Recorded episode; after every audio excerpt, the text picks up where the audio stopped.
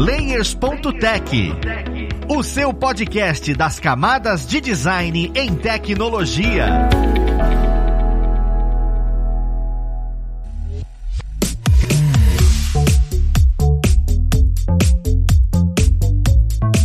Olá, ouvintes! Eu sou o Luiz Lima, designer e professor aqui na plataforma Alura, e vamos para mais um Layers.tech, o seu podcast das camadas de design em tecnologia. No papo de hoje, nós vamos falar sobre copywriting. Por favor, não confundam com copyright. Eu já fiz isso e direto isso dá um bug na nossa cabeça. A ideia é falar sobre um texto específico para a parte de marketing. Vamos ver quem vai ajudar a gente a conversar com isso, entender melhor sobre esse conteúdo. Nós temos aqui como convidada a Ana Mascarenhas, ela que é líder técnica da Escola de Marketing aqui da Lura. Seja bem-vinda, Ana. Obrigada, Luiz, por mais uma vez esse convite. Me sinto já de casa aqui no Layers. Tô adorando as nossas participações. Bora lá. Eu que agradeço a sua presença e vai ser convidada várias vezes mais para trazer sobre esse conteúdo maravilhoso que é o marketing. Junto com a Ana, nós temos a Giovana, ela que é supervisora de mídias sociais aqui no Grupo Alura. Seja bem-vinda, Giovana. Obrigada, Luiz. Oi, pessoal. Muito bom estar aqui com vocês pra gente conversar um pouquinho sobre copy. Bora lá. É uma maravilha. Esse tema que às vezes a gente confunde um pouco, né? Porque foi o que eu falei, parece com essa parte legal por conta do nome, e eu já conversei aqui no Layer sobre, por exemplo, o X-Writing. Então, é muito nome, é muito writing, é, é muita questão de usuário e, e, é fácil se confundir. Eu queria iniciar a conversa entendendo melhor o que é, né, direto, o copywriting. Para todo mundo nivelar, todo mundo tá escutando a gente entender o que é isso e daí a gente começar a conhecer mais a fundo como trabalha com isso. Acho que se for para resumir em poucas palavras, copywriting é um texto que vai direcionar o usuário, a pessoa que tá do outro lado ali recebendo aquela comunicação de um ponto A para um ponto B. Então ele vai ter que tomar uma ação a partir daquele momento que ele entrou em contato com aquele texto. Então, por muitas vezes as pessoas acham que o copywriting ele só tá presente ou só nas redes sociais ou então em pitches de venda, mas na verdade o copywriting ele tá presente em qualquer texto que você precisa que a pessoa tome uma ação. Então, um texto de e-mail, uma landing page em que você tem o objetivo a conversão da pessoa, a inscrição dela, né, colocando ali os seus dados, o e-mail, qualquer ação que você quiser que a pessoa tome, você utilizar o texto texto para convencer ela disso é considerado copywriting. É isso mesmo, Giovana. E basicamente, o Luiz até comentou, né, que a gente já teve um episódio aqui tratando de UX writing, mas aí rola também essa confusão em alguns momentos, porque o UX writing é aquele texto que vai orientar a pessoa ali, mas de acordo com a experiência do usuário, né? Para que a navegabilidade seja mais fácil, para que o uso daquela ferramenta ou do site ou do aplicativo, enfim, seja descomplicado. Mas o copywriting ele já vai para um objetivo de venda mesmo, não de venda em si, mas de conversão, né? Então ele não quer ali explicar o passo a passo que a pessoa tem que fazer. Ele quer, como a Giovana muito bem pontuou, ele quer induzir esse passo a passo, ele quer te convencer, seja a clicar naquele botão, seja a baixar aquele book, seja se cadastrar naquela newsletter, seja realizar a mesma compra. Então o copy ele é, ele é um texto publicitário, vamos dizer assim, vamos resumir assim, que objetiva mesmo a conversão ou o fim aí que for de acordo com a estratégia daquele momento, daquela empresa. É legal você comentar, Ana, que um dos meus questionamentos ia ser exatamente qual a diferença para o X-Write, né? E você acabou de comentar que a ideia de, bem, um é focado realmente no usuário, enquanto o outro tem o foco de conversão. Não significa que não seja importante pensar no usuário, mas o nosso objetivo é conversão. Quando a gente comenta sobre essa ideia de conversão e tudo isso, o quão próximo quem trabalha com copy está ligado à experiência do usuário? Porque existem temas e assuntos que a gente precisa estudar para trazer conversão, que existem algumas técnicas e tudo isso, e existem temas para trazer a ideia de uma boa experiência. É comum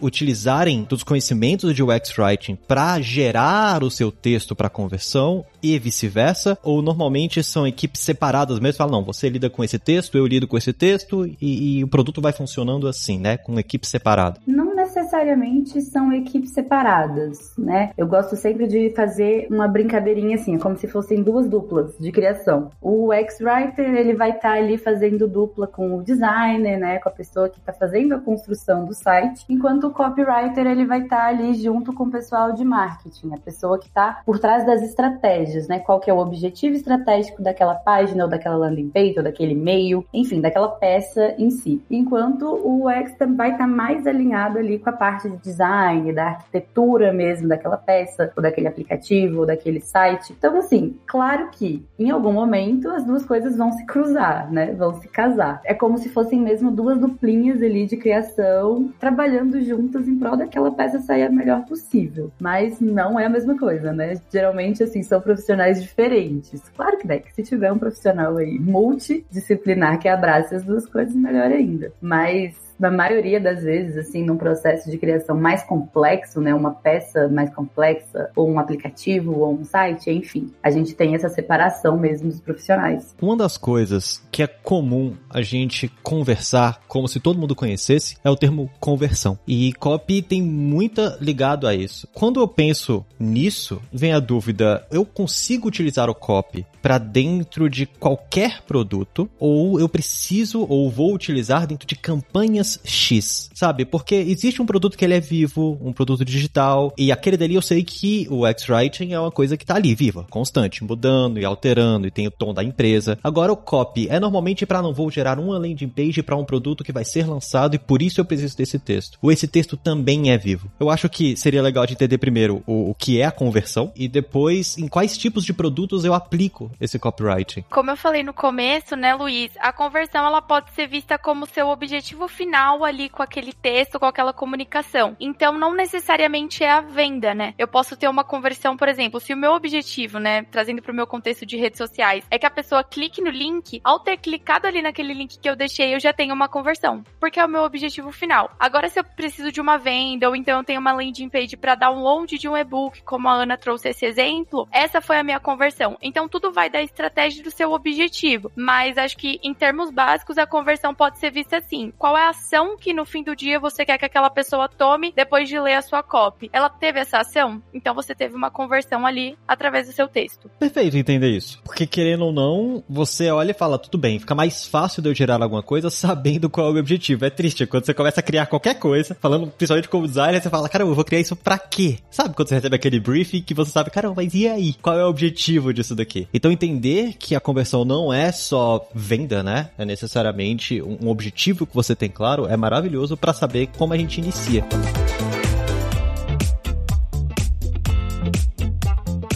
Só que você acabou de falar que clicou ali, eu tenho uma noção de que deu certo a ideia do copy. Agora, como é que você sabe que ele clicou? O que, que vocês utilizam para gerenciar isso? O ou a copywriter que tem essa responsabilidade de ficar olhando o tanto que teve retorno, o tanto que converteu? Ou dentro da equipe tem outra pessoa específica para falar, não, ó, eu, eu vou trabalhar com números, eu vou trabalhar com métricas, você só é responsável por conduzir para que eu tenha esses números, né? Até onde vai o pensamento de gestão da da pessoa que trabalha com copy? Cara, como tudo assim no marketing digital, ou quase tudo, não vou generalizar também, funciona com teste, sabe? Basicamente é teste AB para tudo. A gente tem as facilidades de todas as plataformas de rede social, tem os seus próprios relatórios ali de métricas e tal. Algumas são mais completas que outras, existem ferramentas também terceiras que você pode contratar para fazer esse seu gerenciamento, para fazer essa sua análise e monitoramento de métricas. Mas assim, toda a equipe ali de social media, junto com o copy, né, o profissional copywriter, junto com o profissional designer, diretor de, de criação, enfim, toda a equipe ela fica meio que condicionada a essas métricas. Então, ó, galera, a gente tem uma campanha X para soltar, o objetivo dessa campanha é esse aqui. Então, o que, que a gente vai fazer para saber qual campanha vai performar melhor? Vamos fazer duas campanhas diferentes para o mesmo objetivo, seja na parte de peça gráfica, que fica responsabilidade do designer, seja no texto também ali do copy. Vamos colocar as duas para rodar e vamos ver qual vai performar melhor. É mais ou menos dessa forma que a gente vai entender o sucesso ou não da peça, da campanha que a gente soltou, sabe? Fazendo o teste AB mesmo. Não tem como você soltar algo e ter a certeza que vai performar super bem, que vai ter uma taxa de conversão alta ou que não. É colocar o negócio para rodar e ficar monitorando métrica. Dentro de uma equipe mais robusta existe sim um profissional que é o especializado mesmo, né? O especialista de monitorar essas métricas, né? Tem um profissional de mídia ali também, que se você está injetando dinheiro nessa campanha, se é uma campanha ali de, de mídia paga, principalmente, então vai ter um profissional para ficar de olho nisso, para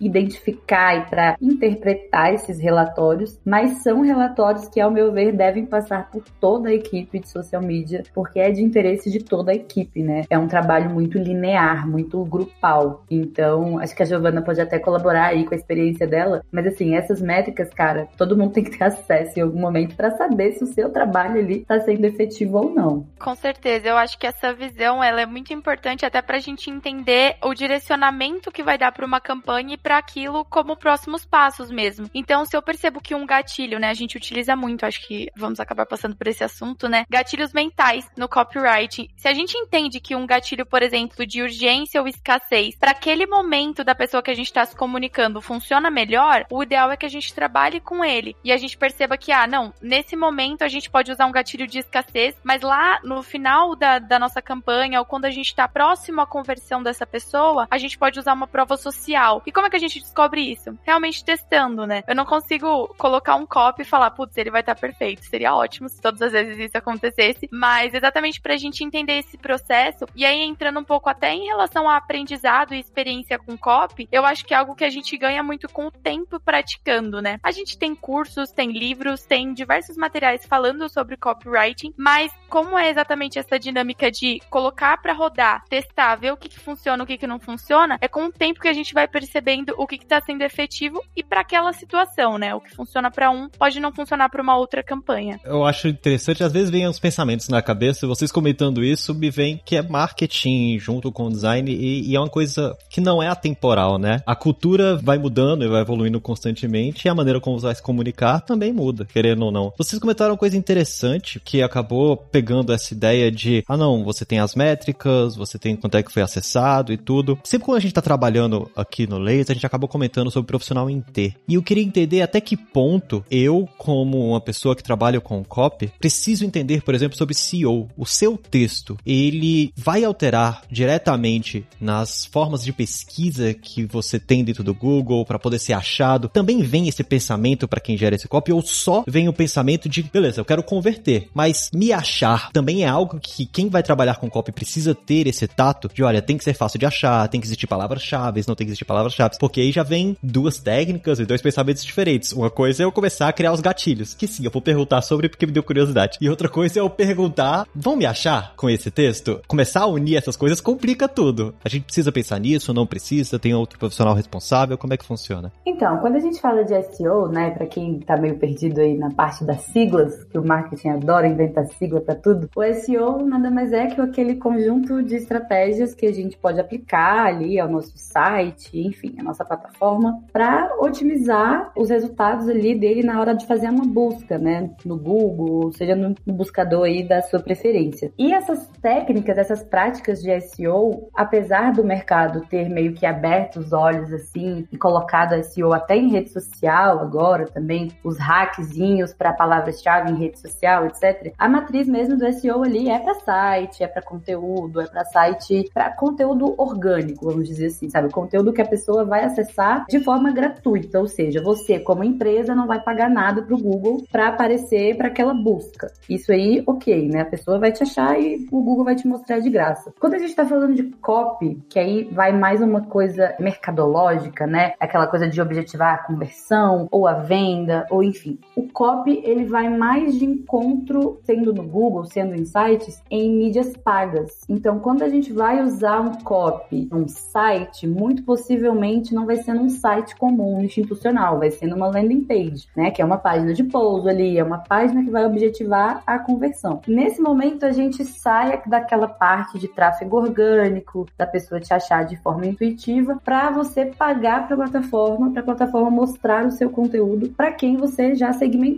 Então, você vai aparecer para pessoas que estão literalmente procurando ali pelo seu produto, pelo seu serviço, ou para pessoas que já tenham um comportamento de interesse no seu produto e no seu serviço, né? E a gente vai pagar a plataforma mostrar esse conteúdo. Então, não é que o SEO não seja importante, é super importante, até porque um dos fatores de ranqueamento do Google em campanhas de Google Ads, por exemplo, que é a plataforma de mídia paga do Google, é que as palavras-chave tenham coesão com o conteúdo que está ali sendo mostrado tanto no título do anúncio que a pessoa, que o usuário está lendo, quanto lá dentro da página. Então, as estratégias de SEO são importantes para qualquer produto online aí que você vai fazer, né? Qualquer site, qualquer página, enfim, isso aí não tira a importância. Mas a gente não se preocupa com essa parte do ranqueamento orgânico. Usando as estratégias de copywriting, a gente não quer ranquear de graça. A gente quer pagar para o Google, para o Google mostrar a gente, para aquele número de pessoas que está interessado na gente, para que nossa taxa de conversão seja a melhor possível. Então, ainda numa parte de investimento, sabe? Não é que as duas coisas andem separadas, mas são estratégias um pouco distintas, assim.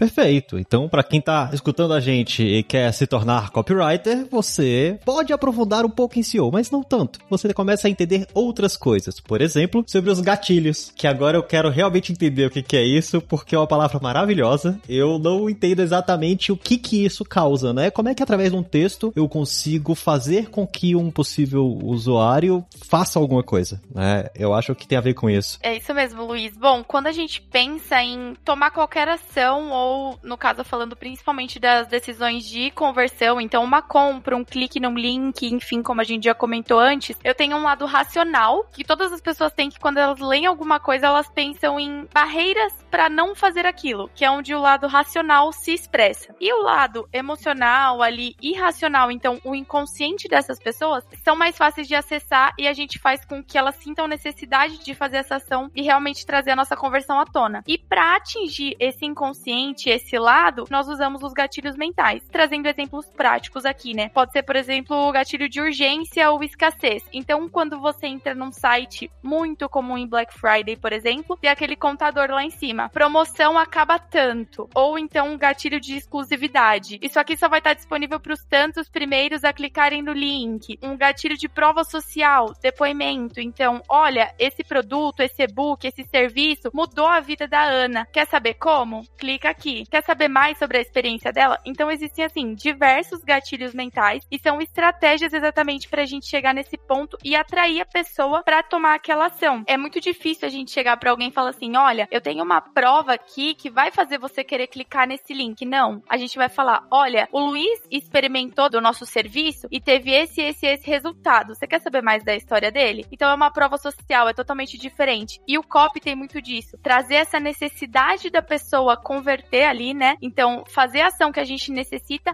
através desses gatilhos. Eu sempre gosto de brincar, é aquela coisa assim que, cara, todo mundo que usa internet, que usa rede social, já passou por isso. Sabe quando aparece para você um patrocinado? Sei lá, você tá vendo os stories ali dos seus amigos e aparece para você um patrocinado. E aí você vai se deixando levar, você lê o texto daquele patrocinado, você clicou no link, você entrou na landing page dele, você tá lendo tudo. Quando você se dá conta, você tá colocando o seu e-mail, você tá colocando os seus dados, você tá preenchendo aquilo ali, depois você para. Gente, eu nem tava procurando nada disso, eu nem queria comprar esse produto, eu nem queria baixar esse e-book. E eu tô aqui baixando. Esse é o poder do gatilho mental. É você ir, você vai, você faz. Simplesmente você faz. E quando você se percebe, você fica, caraca. É muito engraçado isso. Porque a gente trabalha com isso, depois você fica tipo, caraca, eu caí no, no negócio que eu faço. E a gente cai, cara. Funciona, tá? Porque se a gente que faz continua caindo.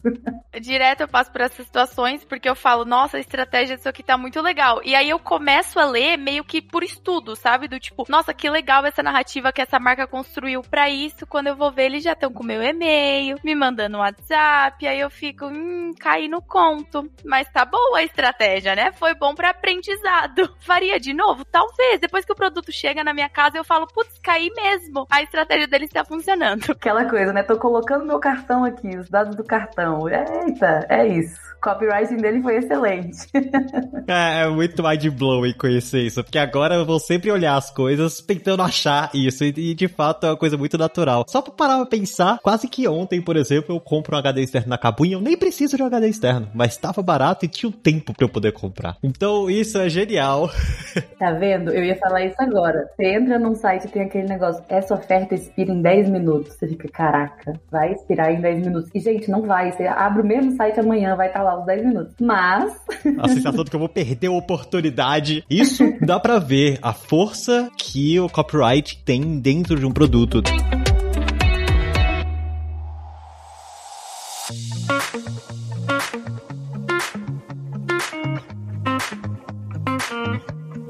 E aí me vem um questionamento engraçado, que eu vejo muitos, principalmente hoje em dia, né? Não sei se, se vocês têm essa noção, que, por exemplo, tem muita coisa de investimento hoje em dia. E, e tem muita propaganda no YouTube que é, não, você vai ter tanto tempo gratuito e tudo. E quando eu entro nesses sites, existem uns que são muito pobres visualmente, só tem um texto, e tem uns que são mais rebuscados visualmente e tem um texto. Eu queria entender, pela experiência de vocês, até que ponto os elementos visuais, um bom design, juntamente com o copywriting, influencia nessa conversão. Ou eu, como copywriter, posso olhar e falar, não preciso entender de design, eu vou trabalhar só com texto. E até que ponto vale a pena eu aprofundar e entender, olha, essas cores são mais interessantes. Aquela velha parte do UX, né? Só que é um design mais visual e não necessariamente só texto e só experiência. Isso influencia também, auxilia a questão do gatilho, não auxilia. Eu preciso ir a fundo entender um pouco mais sobre design para poder trabalhar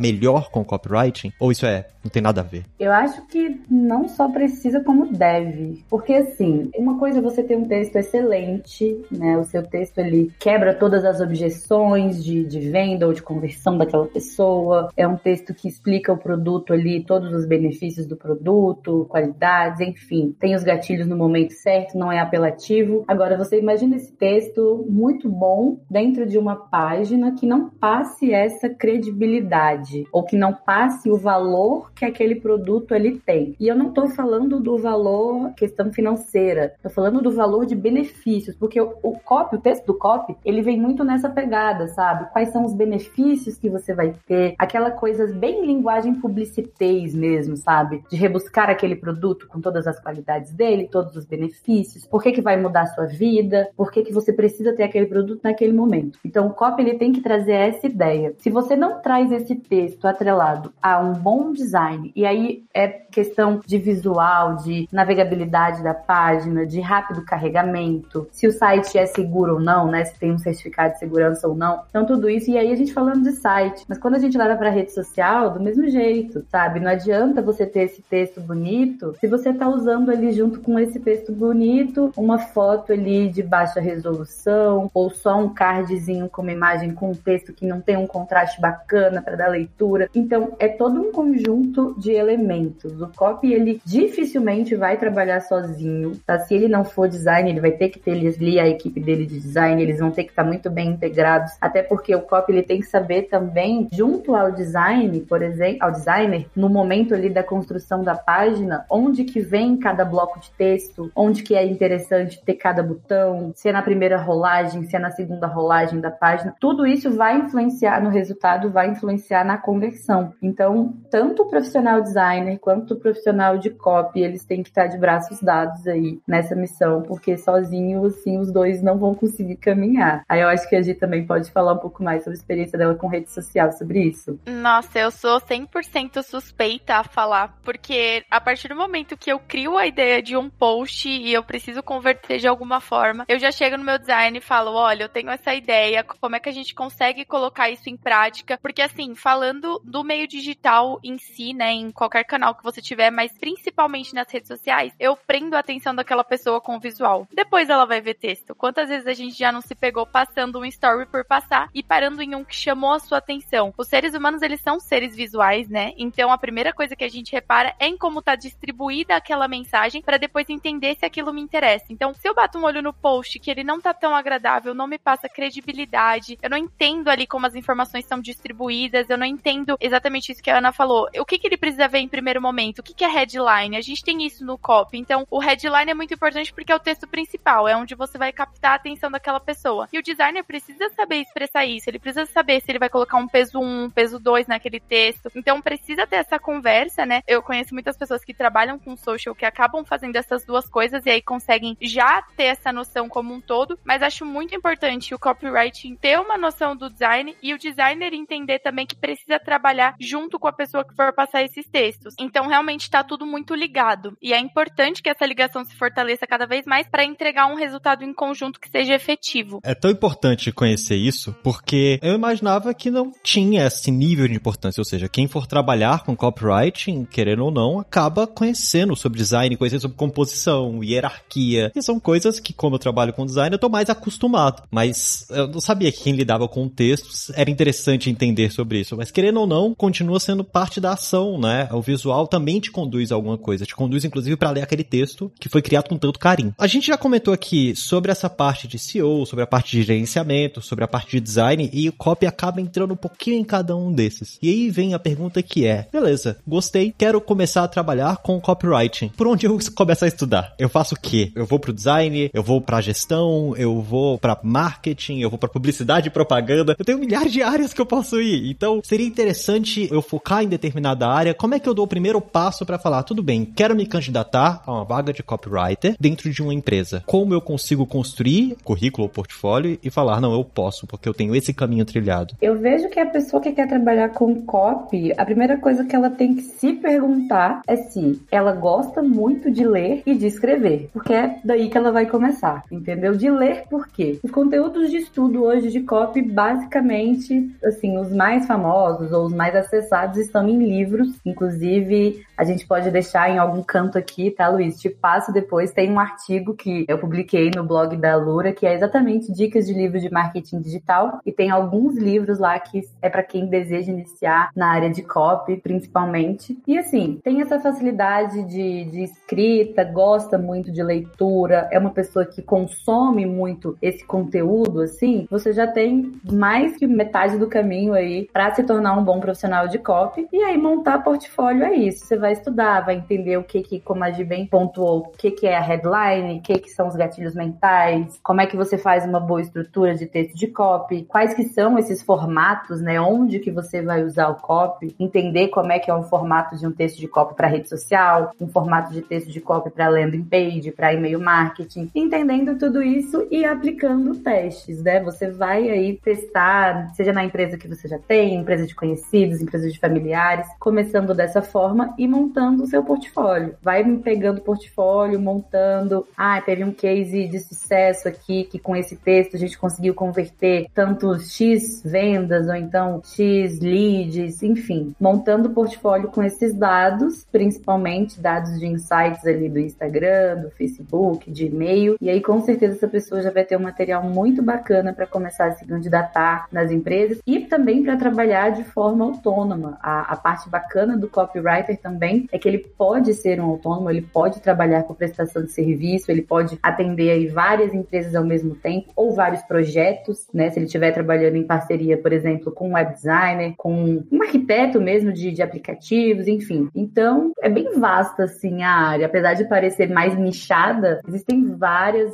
mini áreas aí de atuação que a pessoa pode se encaixar, pode se identificar mais, enfim. E aí é só sucesso. Deu para entender, é legal, porque eu posso partir de vários caminhos e isso facilita até para quem quiser começar a atuar nesse segmento. Sempre gosto de trazer as perguntas, né, entender um pouco melhor sobre pontos que são um pouquinho mais turvos, um pouquinho mais difíceis e que a gente acaba esquecendo de comentar, que são as dificuldades.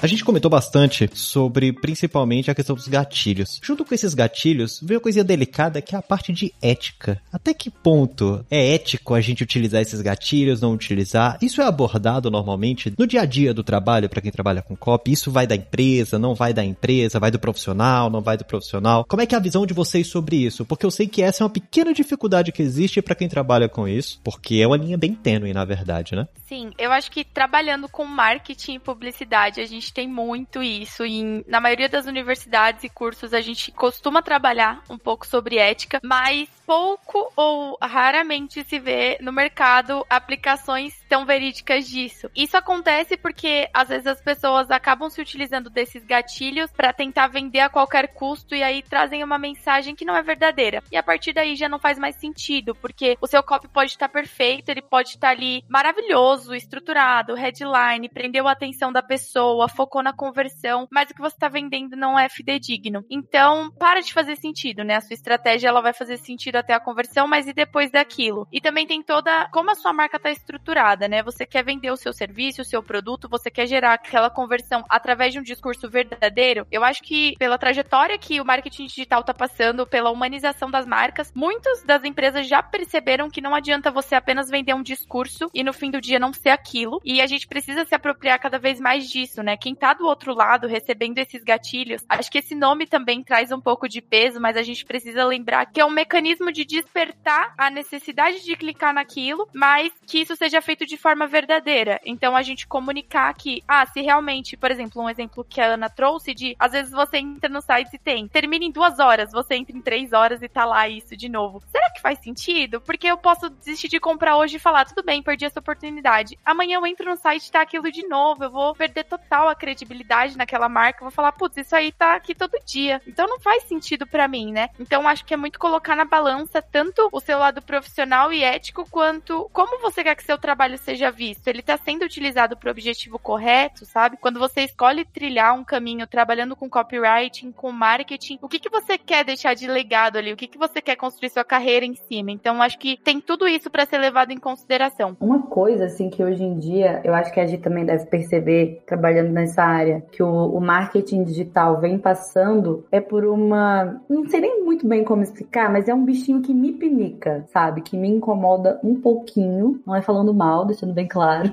mas é a confusão que muita gente que não é da área vem fazendo com o marketing digital e marketing de afiliados que é um tipo ali, uma estratégia de marketing, né? Que eu vou chamar carinhosamente de não é pirâmide, mas é, que é como se fosse é um marketing multinível em que as pessoas se afiliam ali ao seu infoproduto e vão vender ele para você, vender entre aspas, né? E ter ali uma comissãozinha por ele. Esse é o marketing de afiliados. Muita gente confunde que o marketing digital é isso, mas não é. Marketing digital é um universo muito maior do que o marketing de afiliados. Marketing de afiliados é um tipo de estratégia que enfim, você pode usar, nada contra. O tal do marketing de afiliados difundiu muito essa questão de gatilhos mentais. Não é nem só de copy. O copy, às vezes, a pessoa nem sabe o que, que é, mas ela sabe o que são os gatilhos mentais e ela quer aplicar esses gatilhos mentais a qualquer custo para que ela faça a venda daquele produto, né? Daquele produto ali que ela tá afiliada a ele e que quer, enfim, quer fazer uma grana e tal. O termo ficou tão mal assim no mercado, esse termo gatilhos mentais, que já tem alguns profissionais profissionais chamando de vieses cognitivos, para não se associar ao marketing de afiliados e a não ficar nessa questão, nessa água meio turva aí. E por que que ficou meio turvo, né? Porque tem uma galera, tem uns gurus aí que, cara, no mesmo texto, os caras estão usando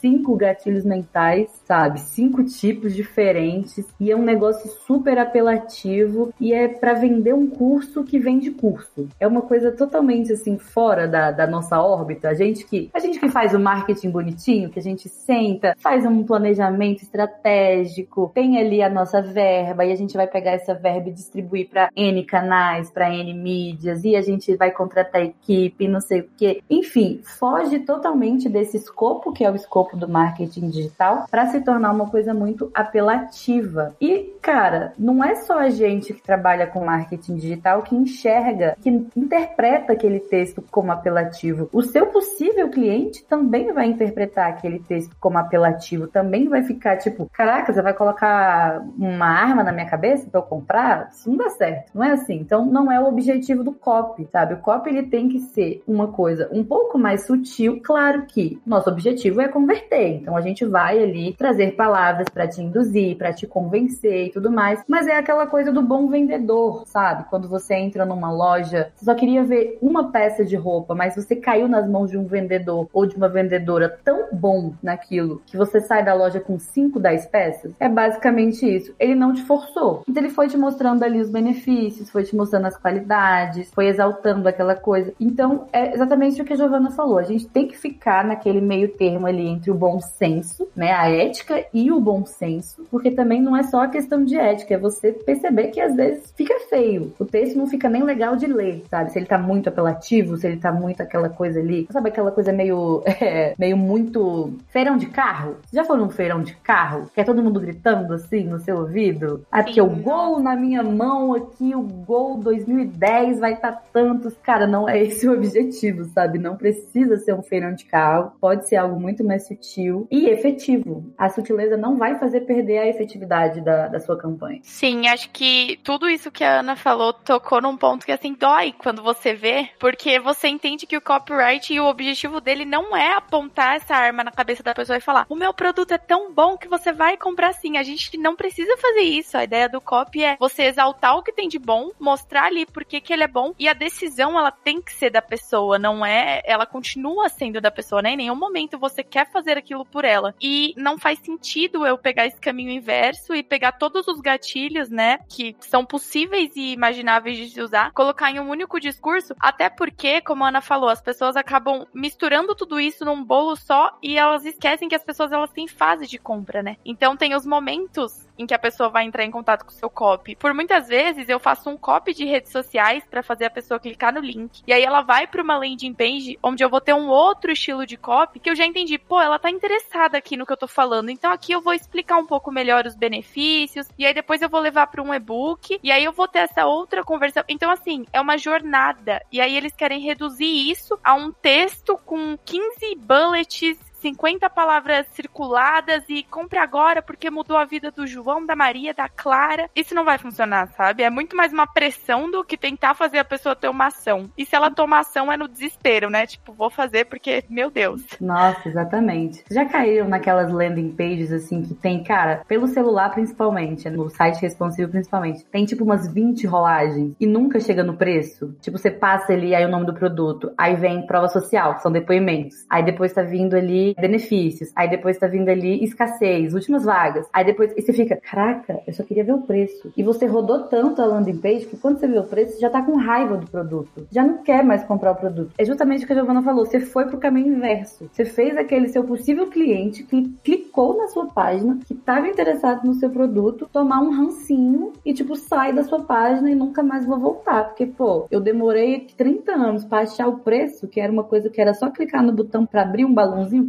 Aí vem de novo a importância de estar de mãos dadas com um profissional de UX designer, né? De falar, meu irmão, peraí, olha, não dá para ser assim, a gente tem que prezar muito pela experiência aqui do usuário nesse, nesse caminho. Então é ter esse cuidado, é usar sim, eu acho que é uma estratégia maravilhosa, principalmente para campanhas de mídia paga. Eu não vejo hoje em dia mais campanhas de mídia paga sem o apoio de um bom texto de copy, mas é ter o bom senso e ter a estratégia, né? Igual a Giovana falou, a gente tem a jornada jornada de compra, a gente tem um funil de vendas e vale a pena estudar tudo isso para que a sua verba, para que o seu investimento seja o melhor aplicado possível. Porque pensa, se você é dono de uma empresa, se você é colaborador de uma empresa que está com uma verba ali em mãos para contratar um designer, para contratar um copywriter e para ainda impulsionar essa campanha nas suas redes sociais ou no Google, enfim, tudo isso é investimento, né? Não pode ser um gasto. Então, se é um investimento, tem que te trazer lucro. Se não está te trazendo lucro, meu, você ficou no prejuízo. E não é esse o nosso objetivo, né? Então, é ter esse cuidado e principalmente ter esse estudo prévio, que é o que vai garantir aí uma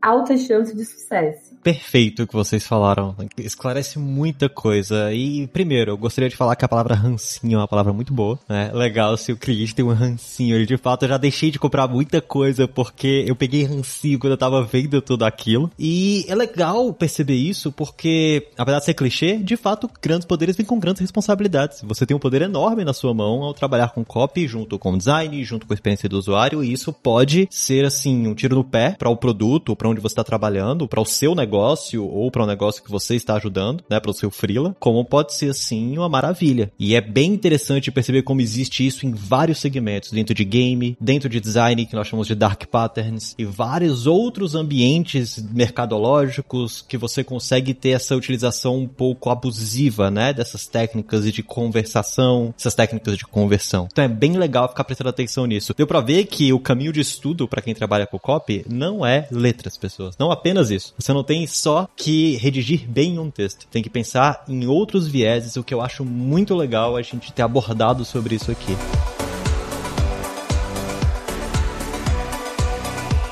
Meninas, eu agradeço muito mesmo a presença de vocês. Eu acho que deu para esclarecer bem o que é copywriting e qual caminho a gente pode tomar para poder atuar nesse segmento que é tão vasto. Você tem um mercado enorme para atuar. Você não vai ficar preso só a, a, determinadas empresas e isso é bem interessante, né? Principalmente hoje que a gente está buscando entrar no mercado e eu acho que agregou demais. Eu queria abrir esse espaço, né, para quem está escutando a gente conseguir acompanhar vocês. A Ana disse que postou um artigo, então quem quiser acompanhar, saber dos seus artigos artigos, saber das suas mídias sociais, como é que conseguem te achar? Bom, vocês podem me achar mais ativamente lá no LinkedIn, só procurar por Ana Mascarenhas. Eu acho que com esse sobrenome não terão muitas opções. então, Ana Mascarenhas que trabalha no grupo Alura. Tá lá, vocês podem me achar. Todos os artigos que vão pro blog da Alura eu publico lá também. E já aproveitando para fazer um jabá, quero divulgar aqui que a gente está lançando nesse momento na plataforma da Alura uma websérie especial sobre copywriting. Então, se você já é aluno ou aluna Alura, sinta-se à vontade, seja muito bem-vindo e bem-vinda a acompanhar essa websérie que é muito bacana, a gente produziu com muito carinho e que vai trazer ótimas práticas, ótimos exercícios práticos para você treinar sua escrita de copy. Genial, perfeito. E Giovana, para quem quiser acompanhar o, as suas mídias sociais, exatamente os artigos que você acompanha, que você posta. Eu tô lá no LinkedIn também, como Giovana Alves, participo né, do grupo Alura, como vocês já falaram. Ou no meu trabalho também tá nas redes sociais, junto com o meu time, a gente trabalha muito com copy em todas as redes, então em todos os posts que a gente faz, tem um pouquinho das estratégias, as práticas que a gente tem, vocês podem ir analisando e a gente vai trocando figurinha por lá. Perfeito. Mais uma vez, muito obrigado pela presença de vocês. Eu acho que ajudou muito quem tá escutando a gente. Muito obrigado a você, ouvinte, que está com a gente aqui até este momento. Espero que tenha elucidado as suas dúvidas sobre o que é copywriting e dado aquele pequena vontade de atuar nesse segmento. Nós vamos ficando por aqui. Eu só lembrando de você criar aquele agregador, dar aquelas cinco estrelinhas no seu agregador favorito, que vai ajudar bastante a dividir esse conteúdo. Mas é isso. Até um próximo Layers.tech. Um abraço. Fui!